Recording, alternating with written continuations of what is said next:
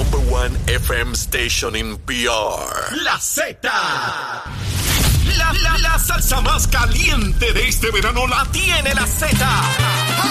Salsa de la buena. ¿Entendiste? Y que suene pesado. WZMTFM 93.7 San Juan, WZMTFM 93.3 Ponce y WIOBFM 97.5 Mayagüez. Saca tu sunblock porque te vas a quemar con esta salsa. La emisora de la salsa número uno de Puerto Rico. Tu, tu emisora nacional de la salsa. Y escúchanos en nuestra aplicación La Música. Comenzamos nuestra segunda hora aquí en Nación Z Nacional, mis amigos. Ya está el representante Gabriel Rodríguez Aguiló, como todos los miércoles, listo para meterle fuego al cañaveral. Dándole claro al pueblo. Nación Z Nacional, soy Leo Díaz. Buenos días a todos. Leo Díaz en Nación Z Nacional por la Z.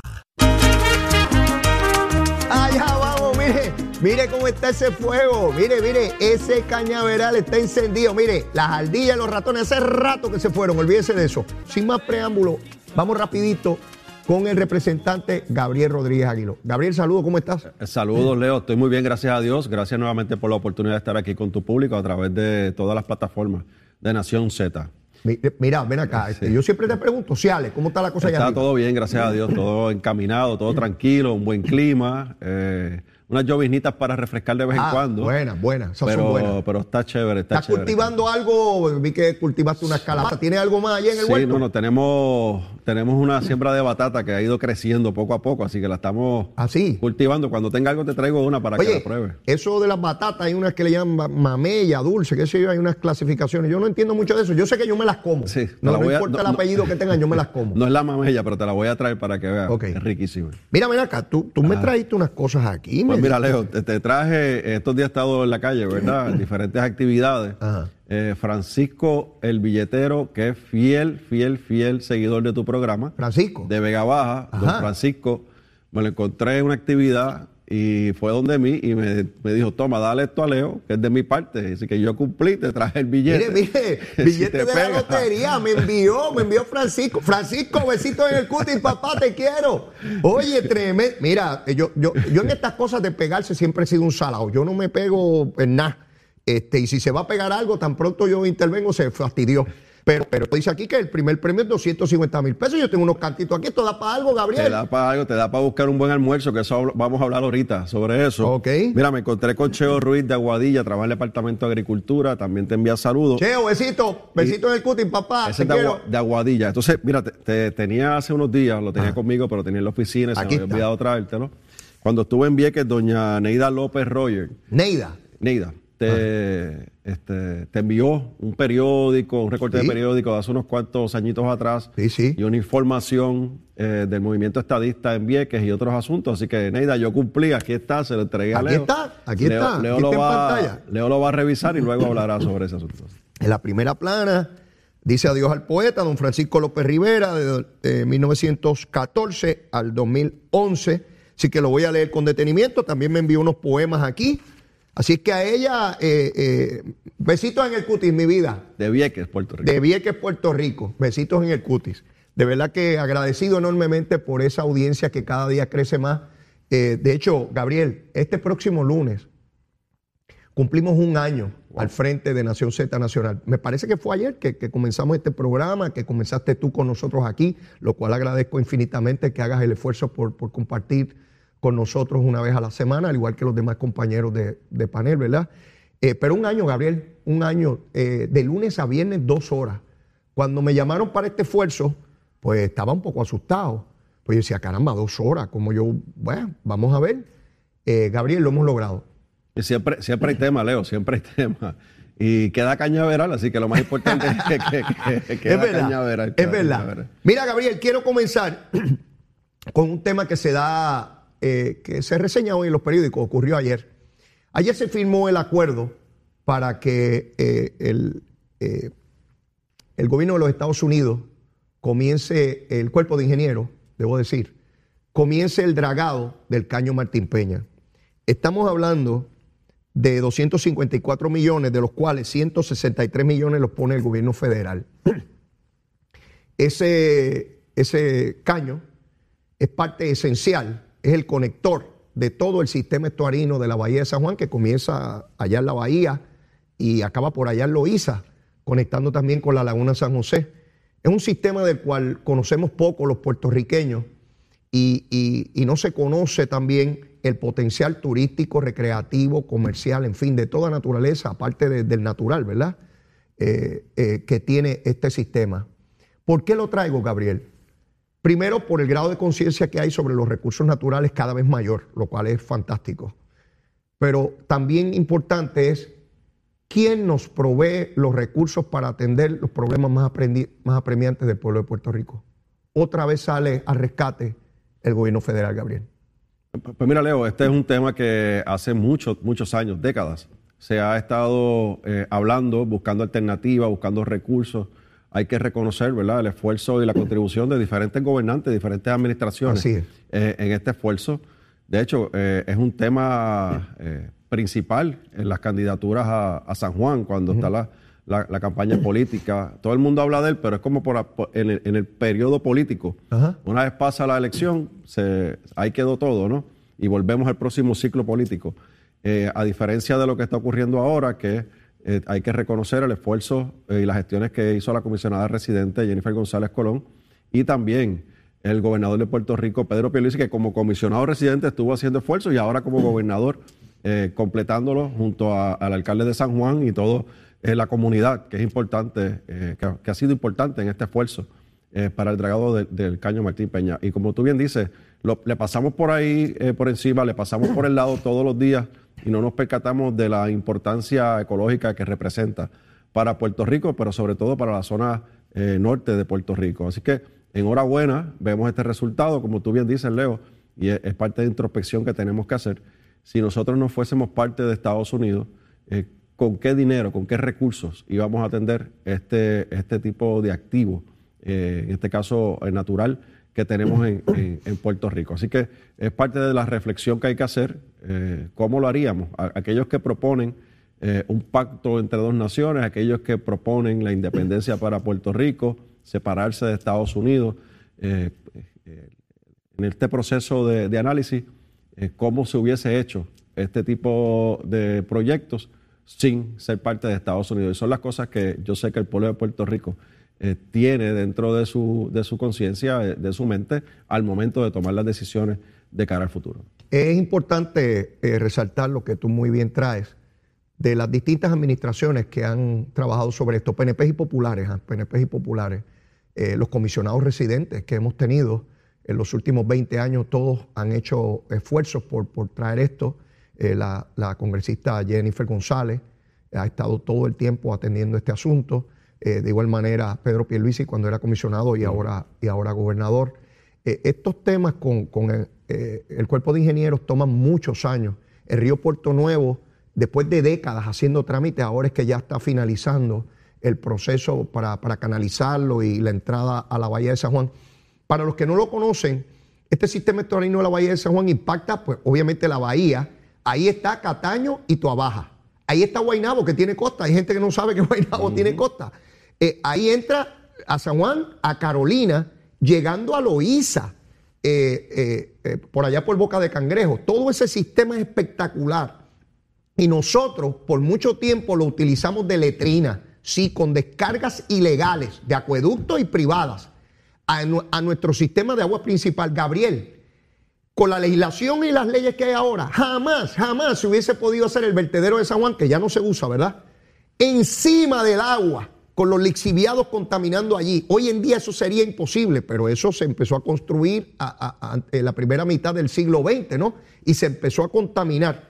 Hoy tenemos que, dar gracias del grado de conciencia que tenemos en los recursos naturales y, este paso gigante para que se interconecte, porque una vez se, tapó el caño, se eliminó la oxigenación natural de esos cuerpos de agua y era peor para toda la vida marina que, había allí.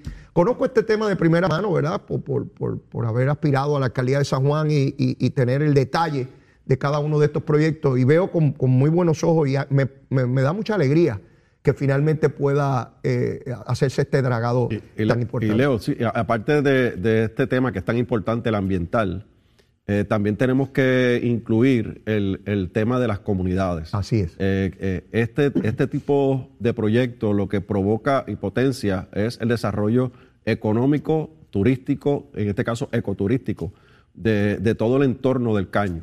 Lo vemos, por ejemplo, en, en Vega Baja, el famoso sector Ojo de Agua, Ajá. que es un ojo de agua que hay en, en medio de la comunidad, y la comunidad se ha organizado de- de- como una cooperativa eh, y hasta desarro- ha desarrollado este, este eh, cuerpo de agua de forma turística, protegiéndolo, pero también utilizándolo como gancho para que la gente llegue allí, se sacan las fotos y, y comparten en la comunidad y, y hay pequeños negocios familiares que están allí desarrollándose. No, no, he- no he visitado ese lugar, Gabriel. Es, es espectacular, es bien cerca de la número 2, Ajá. es bien cerca de la número 2. Ok.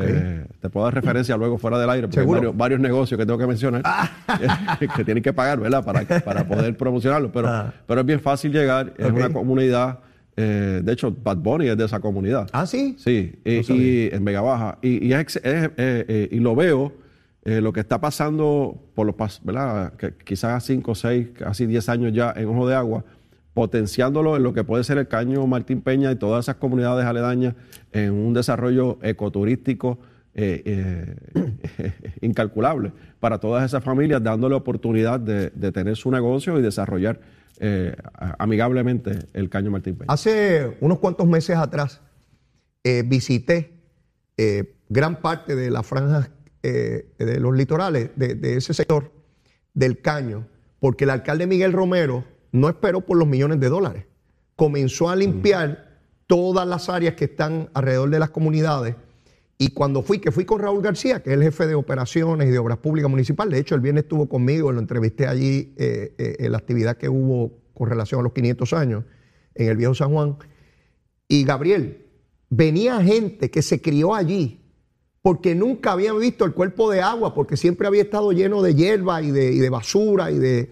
Y estaban impresionados de ver el cuerpo de agua que por primera vez en décadas se podía ver gracias al alcalde Miguel Romero, que limpió todo eso ahí antes de que llegara el asunto de- del dragado. Eso es tener visión, no, no esperar a que lleguen los grandes dineros si tienes algo con lo cual puedes comenzar y crear conciencia so- sobre, ese, sobre ese espacio. Y me llama la atención eso que tú dices del desarrollo económico, Gabriel, porque así fue que yo lo veía. Si podemos dragar estas comunidades, estos ciudadanos que viven aquí, pueden desarrollar actividad marítima, recreativa, que produzca a su vez ingresos para esas comunidades. Y voy a ir a Ojo de Agua, porque quiero ver lo que, lo que están haciendo allí, porque probablemente podemos llevar personas de, de esta área del, del caño para que vean lo que se hizo allí y cómo lo pueden trasladar a, a este otro sector. te- invito a que vayas con Zulma, definitivamente la vas a pasar muy bien. Es en Vega Baja, es cerca del área metropolitana, eh, bajando a la autopista te vas a encontrar con la entrada a la comunidad. Y te, digo, Leo, lo veo, lo veo, pero multiplicado por 10, ¿verdad? Es- Claro. Es una comunidad pequeña que ha logrado mucho. Lo mismo puede pasar eh, en todas estas comunidades aledañas, no tan solo eh, actividad en el agua, sino también eh, negocios, áreas de compartir en la familia, áreas para sacarse fotos. ¿Sabes que eso está de moda? Sí, sí, sí. Sacarse la foto en un lugar particular. selfie, el selfie. Y se puede poner de moda, definitivamente se puede poner de moda. Es interesante porque esa actividad que surgió espontáneamente, por combustión espontánea, vamos, de, lo- de los residentes, es lo que a mí me gustaría ver más a menudo de los alcaldes. Porque otra vez, y esto es una crítica que hago continuamente, veo, veo ejecutivos municipales, gente buena, gente que, que viene a trabajar y con compromiso, pero con poca visión de desarrollo económico. Y no sé si es por falta de entrenamiento, por qué. ¿Cuántos lugares en Puerto Rico como ojo de agua pueden haber? Que, que- que atraiga actividad económica. Que, que, ¿Verdad? Porque si a mí me dicen que están vendiendo tal pastelillo que se hace con tal cosa en tal pueblo y ven acá, pues a lo mejor yo le digo, Zulma, vamos para allá este fin de semana. Y de ahí surge una actividad económica, eh, que es lo que queremos en el caño Martín Peña, los sanjuaneros, siempre hemos estado pendientes a esto, pero finalmente se va a dar. Quiero pasar a otro tema, Gabriel, y tiene que ver con lo que fueron la- las actividades de- del 25 de, de- de julio. Te voy a leer una expresión que hizo el presidente de- del Senado, Dalmao, y que lo posteó en sus redes sociales. Dice así, fue esa constitución, refiriéndose a la constitución de Lela, la del Estado Libre Asociado, la que estableció una nueva relación democrática entre dos pueblos, el pueblo de Puerto Rico y el de los Estados Unidos de América. Esta expresión, Gabriel, es una expresión engañosa, porque la constitución de, Puerto Rico lo que hizo fue establecer cómo iba a ser nuestro gobierno interno. En ninguna manera definió alteró o cambió la relación entre Puerto Rico y los Estados Unidos, que está en la cláusula territorial. Y vemos en el 2022 al presidente del Senado y presidente del Partido Popular con el mismo engaño. Si eliminamos hoy la constitución de Puerto Rico, Puerto Rico sigue siendo una colonia. Exactamente igual, porque eso no cambió nada. Y ver a este liderato todavía metiendo la cabeza debajo de la tierra, tratando de engañar a quién, Gabriel, ¿A quién intentan engañar con esto? Bueno, eh, Leo, es parte de, la confusión eh, que tienen los propios líderes del Partido Popular y la enajenación que tienen sobre la realidad de Puerto Rico. Eh, ellos les rehuyen a definirse. Y eso es parte de, ese ejercicio. Por más risorio que pueda ser, por más ridículo que pueda ser la expresión, ciertamente buscan cómo manejar el la línea, cómo, cómo, cómo irse por, por, la tangente tratando de engañar al pueblo de Puerto Rico que ya sabe lo que hay. O sea, el pueblo de Puerto Rico está claro de, de qué es la constitución de Puerto Rico y qué, eh, por, qué está, por qué existe la constitución de Puerto Rico. Fue autorizada por el Congreso de los Estados Unidos, de hecho fue enmendada por el Congreso de los Estados Unidos eh, al momento de, de, la presentación de la misma. Eh, así que Dalmau lo que tiene es un problema existencial en la lucha y, supervivencia por permanecer en la presidencia del Partido Popular Democrático, eh, que cogió un poco de aire con este proyecto que se, el de que se radicó en el, Senado, Federal, cogió un poquito de aire ahí, eh, pero obviamente sabemos eh, cuál va a ser el destino de, de Dalmau de cara a, a, la presidencia del Partido Popular, que tiene que resolverse ahora, tengo entendido, en noviembre, si no lo cambian, ¿verdad? Así que la realidad es que ese mensaje como el mensaje del presidente de la Cámara, fíjate que, y yo los vi, ¿no? Este, para poderlos analizar y, cuestionar. En el caso de, de, Dalmao, habla de proteger la Constitución. Ese fue su mensaje, entre otras cosas, como tú bien traes ahora, pero eh, lo comparas con el mensaje eh, que le siguió, que es el del presidente de la Cámara, Hernández Montañez, y, dice que tiene que enmendar la Constitución, que la Constitución hay que, hay que actualizarla. Habló de las elecciones de medio término, eh, revocatorias casualmente para el Ejecutivo y los municipios, no incluyó la legislatura.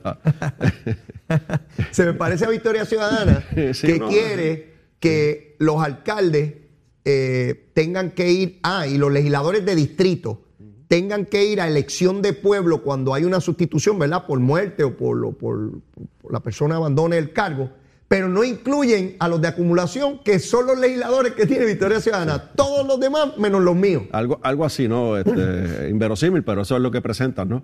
Eh, entre otras cosas, eh, habla el, presidente de la Cámara eh, como parte de la iniciativa de enmendar la Constitución de la segunda vuelta en Puerto Rico.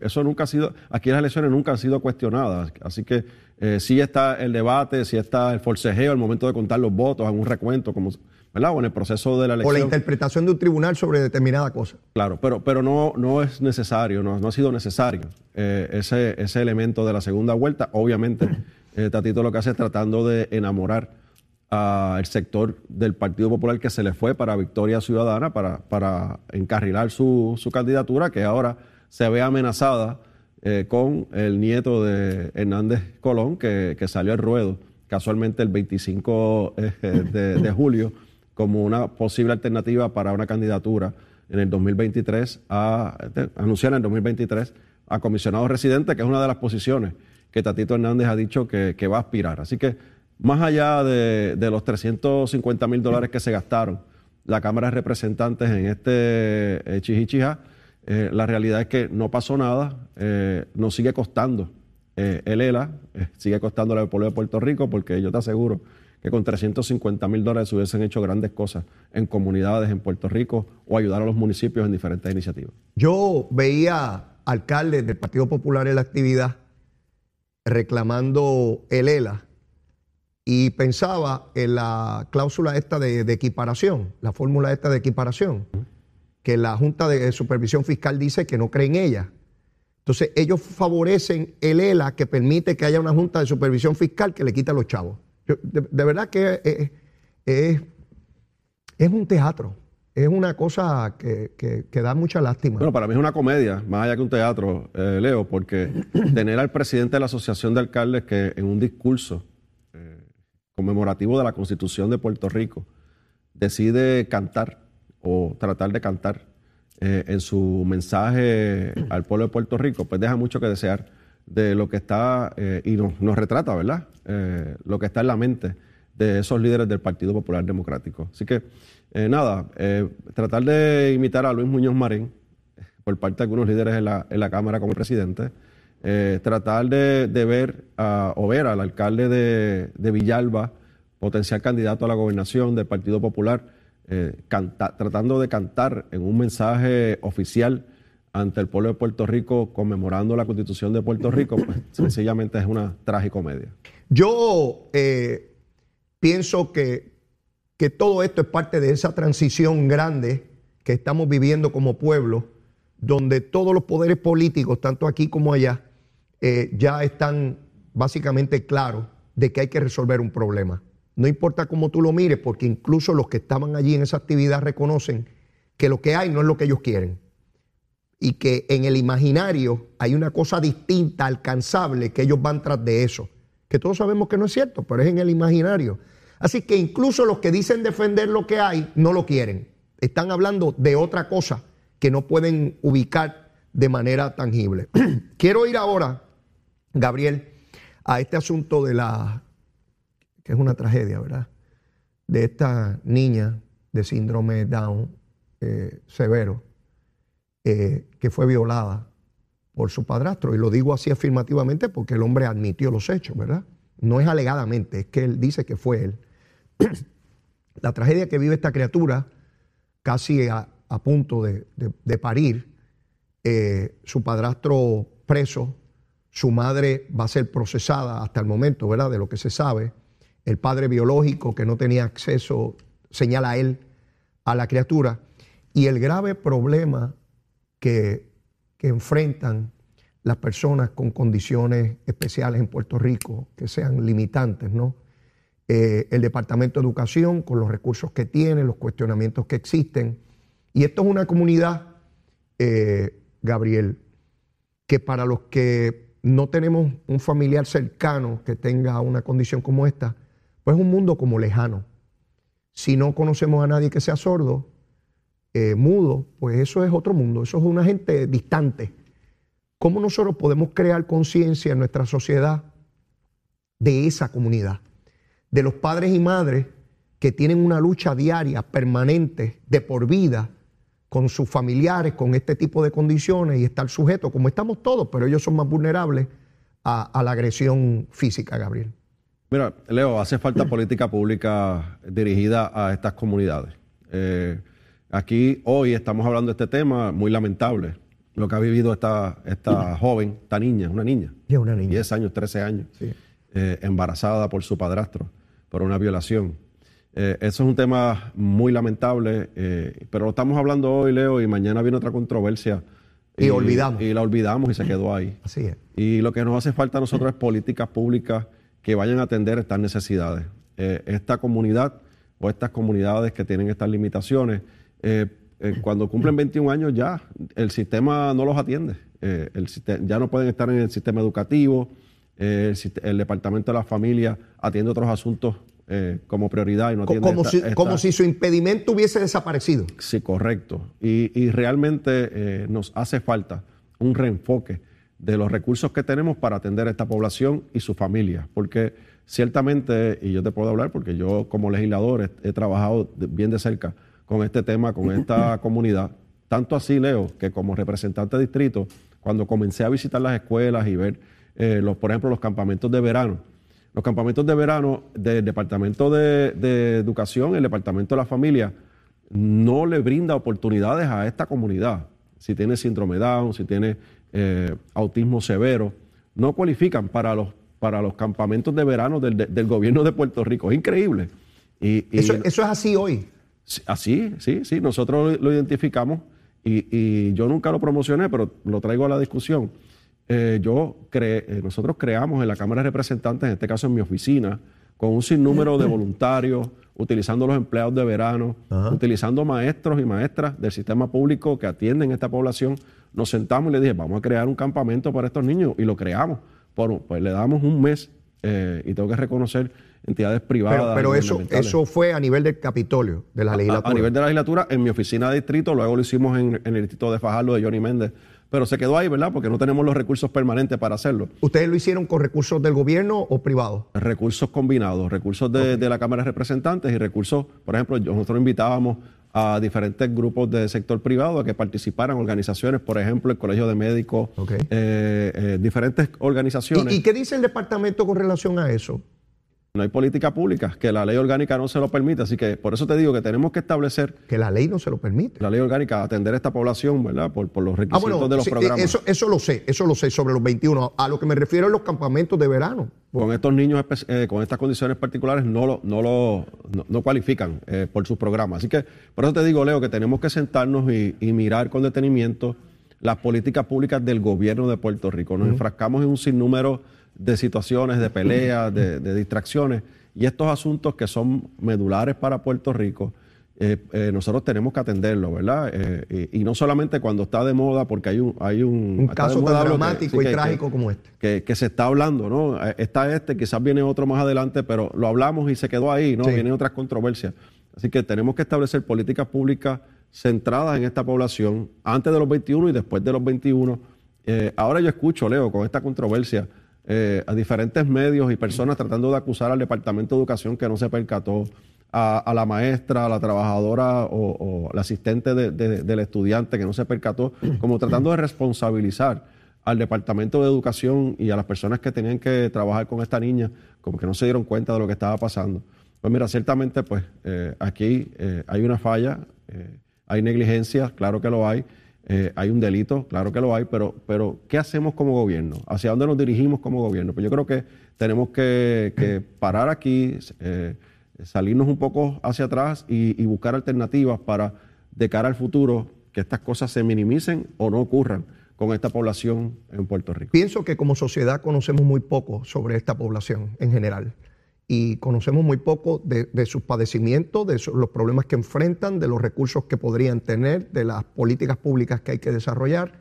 Y sin duda, si, si de algo debe servir este caso, es de crear esas políticas públicas. Re- Siempre recuerdo al ex representante John Rivera, una cruzada de vida con relación a estas poblaciones eh, tan, tan, tan vulnerables en nuestra sociedad. Leo, Leo, sé, sé- sé que te nos vamos a la pausa, pero la- eh, lo triste del caso es que yo he visto familias que se van a un estado Sí, con, niños con condiciones, eh, ¿verdad? Que en Puerto Rico no se atienden. Por lo- Están allí en un salón contenido, se les enseñan algunas cosas básicas, pero, pero no, bien pocas veces se integran a la, a la corriente regular, como se llama en el Departamento de Educación. Sin embargo, estas familias salen de Puerto Rico, van a un estado y por los programas que existen allí, como se atienden a estos niños y a estas niñas en, en esos estados, uno los ve que pueden superar sus limitaciones. Y te lo, te lo puedo decir porque lo he visto bien de cerca. Eh, y eso, pues tenemos que mirarlo. ¿Por qué allá sí y aquí Y aquí no. ¿Por qué? Pues entonces, eh, tenemos que buscar esa, esa contestación y encaminarnos a que aquí también funcione. Seguro que sí. Tenemos que ir a una pausa y luego de la misma, Gabriel Rodríguez Aguiló, como siempre, nos va a dar su recomendación de almuerzo. No se vaya, llévatela. Sin pelos en la lengua. Es esa otra cultura, la cultura de la violencia, donde ver asesinar a alguien es algo muy sencillo. Leo Díaz en Nación Z Nacional por Z93.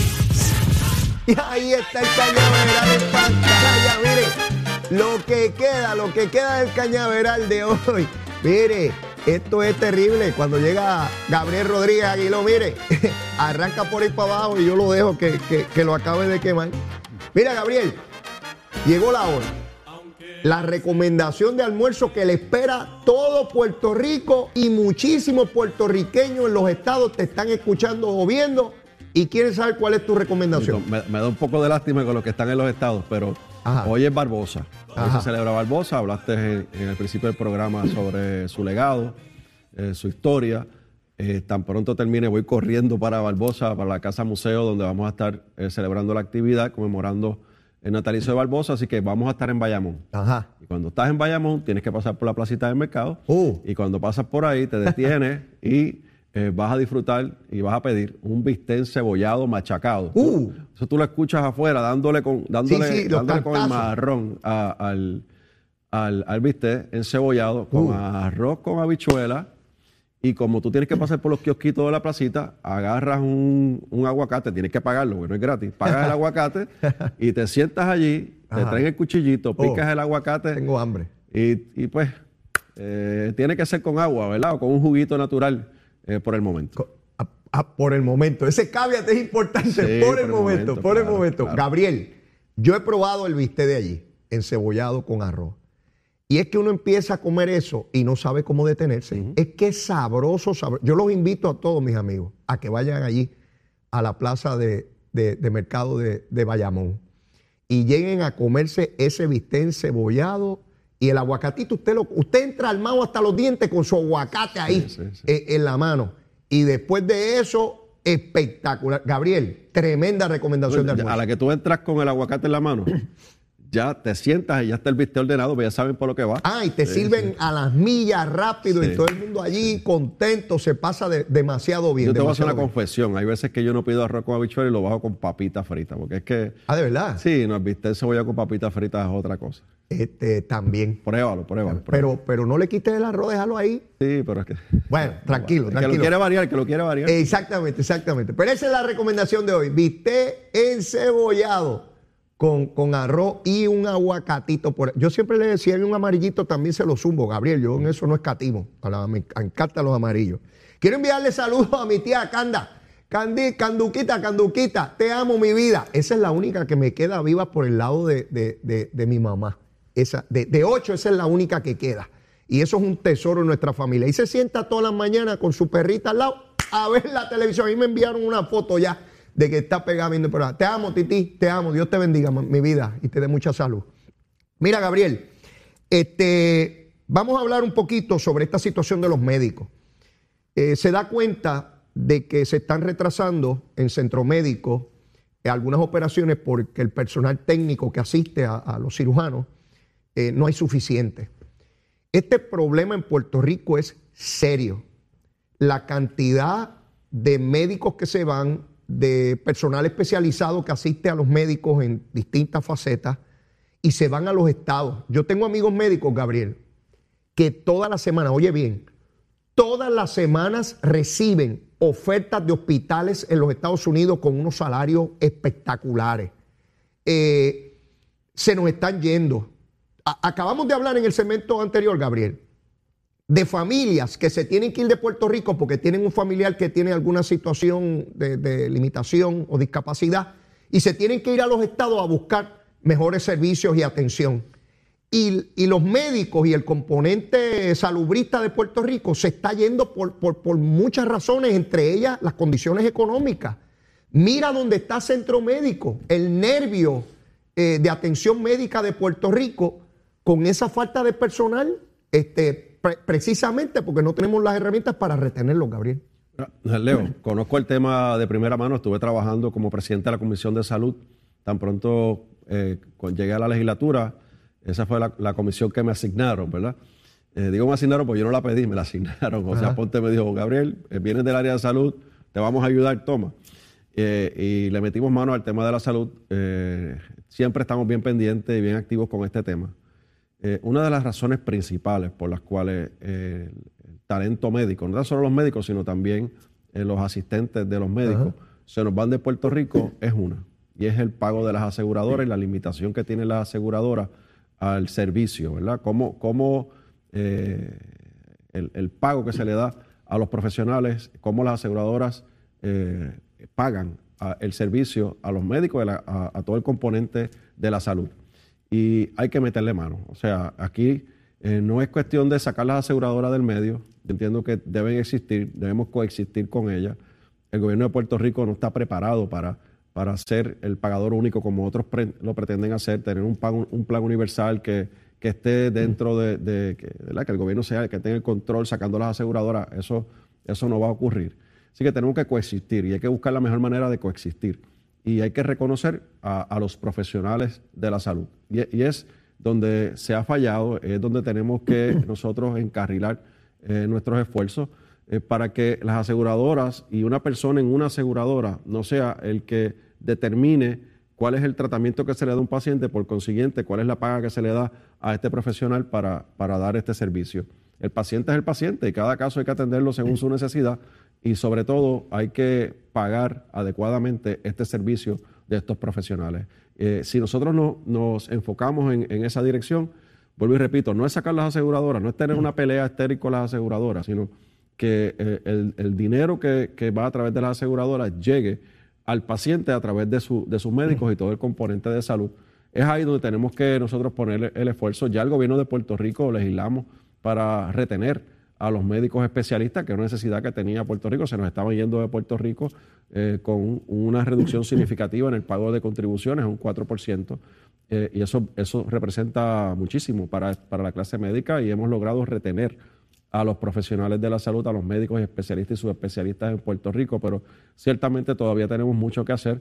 Escuché al secretario Mellado hablar sobre este tema, eh, enfocarse en, lo que es el pago directo a los, a, los, los servicios de salud para que el paciente pueda recibirlo y también diversificarlo, ¿verdad? Aquí históricamente hemos tenido eh, todo centrado a, centro médico, ¿no? Este, los profesionales están ahí, el, seguro del Estado le, aplica al centro médico. Hemos tratado de que se le, aplique a otras, a otras entidades privadas que dan servicio, por ejemplo, al plan vital y que podamos establecer en todo Puerto Rico, en diferentes lugares, centros de preintervención o estabilizadoras de trauma antes de que lleguen al centro médico para evitar el que todos los casos tengan que llegar al centro médico para evitar lo que, no, lo que día a día tienen allí los profesionales de la salud, es un sinnúmero de pacientes que pudieron haberse canalizado.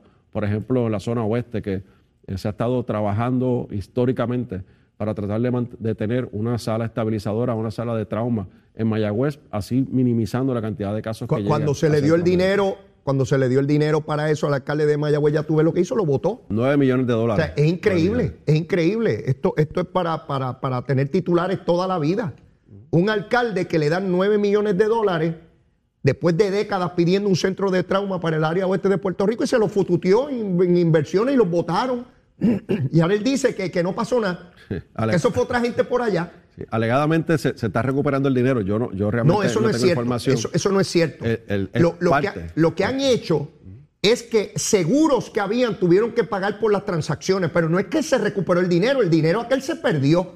eso, eso, es un paquete. El que diga que el dinero se recobró. se, perdió, se perdió entre comillas, porque se benefició un grupo de personas. Ah, bueno, los que se lo, robaron. Lo perdió el gobierno y perdió la oportunidad la zona oeste de tener un centro de trauma, o por lo menos importante, un centro de, estabilización de estos pacientes. A que tú no has visto ningún estudio periodístico diciendo todos los pacientes que se han fastidiado por no tener un centro de trauma desde que debió haber estado ese centro de trauma allí. No, no, Porque si fuera un alcalde del Partido Nuevo Progresista, ya tuvieran los estudios, eh, eh, eh, volúmenes de estudios diciendo, por culpa de ese alcalde PNP, ese centro debió haber estado en tal año y estos son los pacientes que han muerto por, culpa. ¿A que tú no ves nada de eso? Porque como el Guillito es buen popular, seguro si es de los nuestros, este seguro hay que protegerlo. Y este esfuerzo asignándole fondos, viene desde José Aponte, presidente, Jennifer y eh, la propia eh, eh, administración de Alejandro García Padilla, Luis Fortuño, Pedro Pierluisi, todo el mundo, porque es una necesidad apremiante. Y le dan los chavos y los botan. Y este señor coge el dinero con sus panas, ¿verdad? Porque se quiere desvincular, pero con sus panas, y lo invierte y lo votan. Pero, pero Gabriel, es que yo, cuidado que le he dado casco a eso. Yo soy el alcalde de Mayagüez me dan 9 millones de dólares para construir un centro de trauma. Pues pájaro, lo primero que tienes que hacer es tirar la subasta y construir eso. Eso no es dinero para guardar en un banco, ni, pero si llevaban décadas pidiéndolo. Ese traqueteo es gigantesco, el traqueteo de esa cosa. Que quieren dar la impresión de que allí no hay nada. Y yo, quiero, porque yo, yo he estado allí.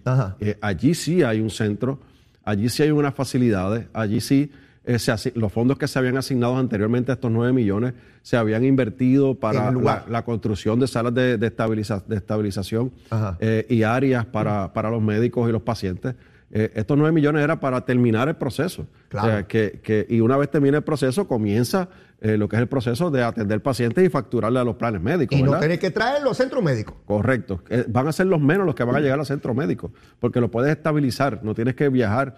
Y, y eso, eso baja los costos de atender un paciente con trauma enorme, porque ya no tienes que volar un helicóptero desde Mayagüez hasta San Juan, o desde Añasco hasta San Juan, o desde Cabo Rojo hasta San Juan, sino que lo puedes mover a, a Mayagüez para que sea atendido y en el caso de extrema necesidad, moverlo al área metropolitana. Así que son, son diferentes eh, acciones que tenemos que tomar para, para, número uno, el tema original, que es nuestros profesionales de la salud puedan tener un centro de trabajo también eh, que sea factible, eh, Leo, porque eh, hay que reconocer a las enfermeras, enfermeros, los doctores que están en centro médico.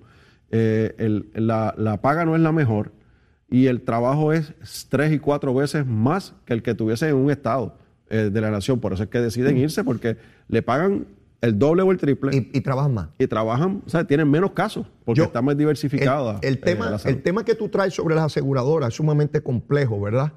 Eh, y las aseguradoras tienen un poder económico inmensísimo y, y muchas veces pues, pues supera cualquier esfuerzo para tratar de, de- de regularlas.